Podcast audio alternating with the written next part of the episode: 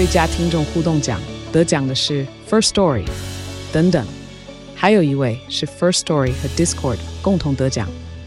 First Story 最新推出的 Discord 整合功能，是为听众管理新标杆，将拥有会员资格的听众自动加入 Discord 群组。这不仅减少创作者的负担，也为听众带来丰富的互动体验，获得全台 Podcaster 一致肯定。体验这个惊人的功能，立刻点击叙述栏链接，让你与听众互动更上层楼。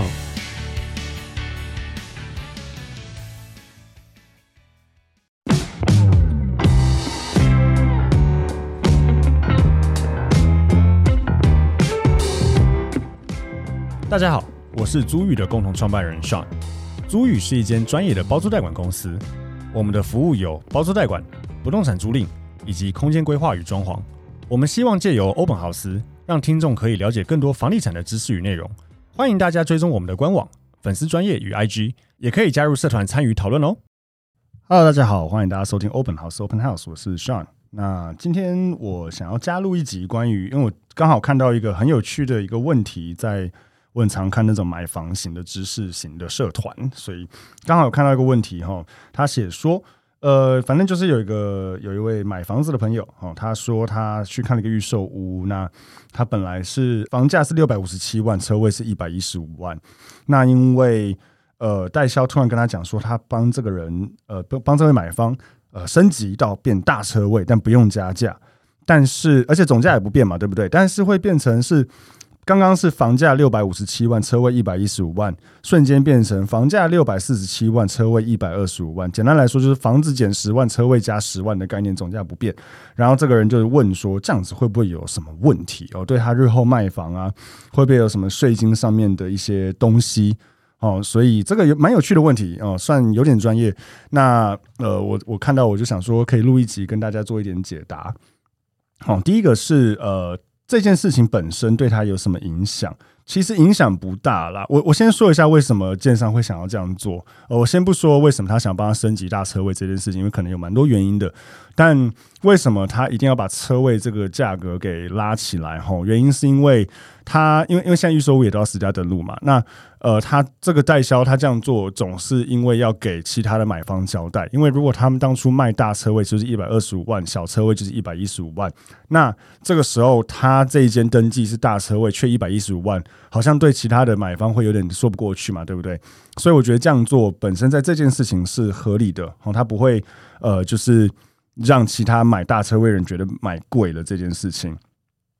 那再来就是呃，其实我会觉得他这样做，嗯，以日后如果卖掉去报税来讲有什么影响？呃，影响不大啦，因为他预售屋通常应该都是法定车位，所以基本上法定车位只能做两件事情。如果要转手的话，一个就是呃跟同栋的区分所有权人去做交换，简单来说就只能卖给同同同栋的住户。不然就是他只能连同房子一起卖，所以他车位是不太能单独买卖的。那以这样的情况下，其实他卖出去的时候，以房地产合一税来讲，原则上还是看一个 total package 嘛，就是你当初买车位加房子多少钱，那你未来卖车位加房子多少钱？哦，就是会如果有价差的话就要课税，如果没价差的话就就还好嘛。但这边要特别稍微注意一下下，就是嗯。其实车位也是算在车位本身，其实也是算在房地合一的课税范围里面哦。所以如果说，呃，尤其是如果是独立权状的车位，更要注意。简举例来讲，假设你当初买个房子，呃，两千万，然后车位三百万，好不好？在台北市啊，随便讲。那你可能就是想说，当初一起买嘛，那它车位可能是那种奖励停车位，或是呃增设停车位，所以它是有独立权状的。好，那。这时候你是买两千三百万房子加车子，对不对？那你可能房子加车位，那你可能想说啊，反正两千三百万，那我就写房子加车，房子本身就两千三百万，车位零这样子，反正总价不变嘛，对不对？可这会有个问题哦，就是如果未来啊，你如果在譬如说你想独立卖掉车位的话，请问你当初取得车位的成本是多少？是零，所以。你在假设这个车位，你未来就是想要卖个行情价三百万，你这个获利多少钱？三百万哦，哦，这个一定要注意，这个是蛮有趣的一件事情，所以不要这样做。你车位一定要把价格拉出来算会比较好哦。你当初房子两千万，车位就三百万，你就这样登记，不要因为觉得说反正总价不变啊，我车位跟房子一起卖，我就写房子两千三百万，然后还把价格垫高哈，那种感觉，然后车位零，因为你未来车位要转卖是直接现赚三百万，就是直接房地合约税扣你看你是四十五趴、三十五趴或者二十趴，无论如何都挺痛的哈。对，所以呃建议不要这样做哈，一定还是要把车位的价格给写出来。那呃，所以这个就是一个我觉得蛮有趣的一个小小的一个嗯小知识哦，就大家要记得做这件事情。讲到车位，还想要讲另外一件呃蛮有趣的东西，就是我发现很多买房子的朋友在查实价登录的时候，其实都不会去想到要记得把车位扣除。简单来说，就是嗯，我想一下怎么举例让大家比较听得懂。嗯，好，简单来讲，以台北市来讲，台北市房价蛮贵的嘛。那台北市的这个，我就以一平一百万来讲好了，好不好？一平一百万的房子在台北市，那它可能是房子加车位嘛，对不对？那可能是坡道平面车位，它的车位可能是十平，好不好？那以一平一百万的话，如果直接把车位分进去算，这个车位是多少钱？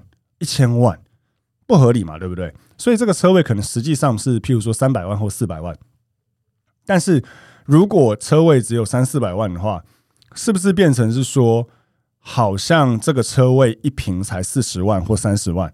那如果你把房子一百万，一平一百万跟车位这样算起来，一平三十万、四十万加在一起一起除的话，其实它的单价是会拉低的，那会失真，所以会看起来好像，哎，你查实价登录，尤其是内政部的，他很少会，他有时候都不不拆算。你看实价登录这边明明明就是，呃。行情都一平才七十万，为什么他要卖一百？神经病什么的？结果发现真的成交一百，为什么？因为你看错了。实际上这边的行情真的就是大概一百左右，只是你看到七十万、八十万是没有分算车位的。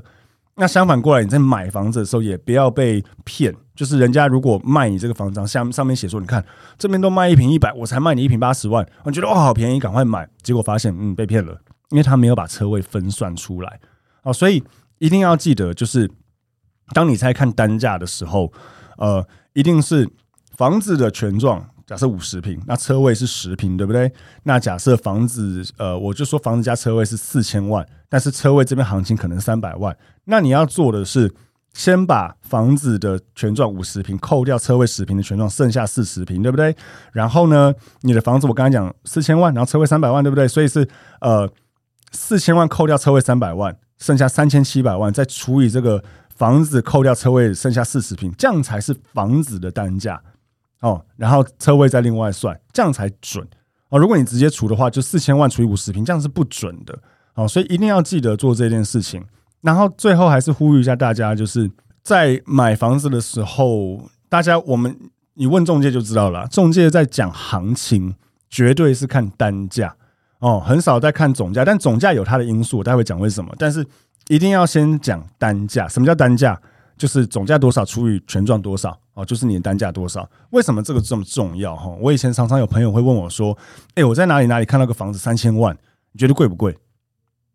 我跟他说：“我不知道，因为你没有跟我讲这个房子权状是二十平、三十平还是一百平。”好，如果房子是全装一百平三千万，靠一平才三十万，OK 啊，好像听起来蛮便宜，对不对？但也要看在哪里了。但如果你是二十平或是十平的房子，全然后三千万，要看一平三百万，靠超贵，跟地堡一样，这样子就听起来就很很很不合理嘛。所以一定要知道说总价多少，再除以全装，而且记得全装要把车位扣掉，扣掉之后，这个价格除下来单坪是多少钱？哦，假设单坪你这样算下来是一百万。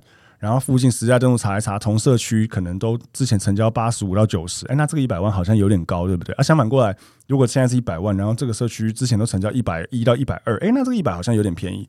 对，一定要看单价。再来，为什么刚才讲说总价有它的因素在里面？就是呃，中介常讲一个所谓的总价带啊、呃，就是说，嗯，呃，譬如譬如譬如说台北市来讲，我就讲一句话，好，台北市。呃，进捷运站也不是什么奇奇怪怪的地方，也没有死过人哦。进捷运站，台北市，好，一千两百万可以买三房，哦，听起来很吸引人，对不对？怎么会有这种产品？我跟你讲，可能有，可能有，但它可能就格局不太好，或是它房子比较旧，但是可能有。那这个就是我们讲的总价带。举例来讲，我讲一千，我想一下，一千好，一千两百万好了。假设这边的行，这个地方的行情都是一平大概五十万。四十五到五十，可能新北市好了吧？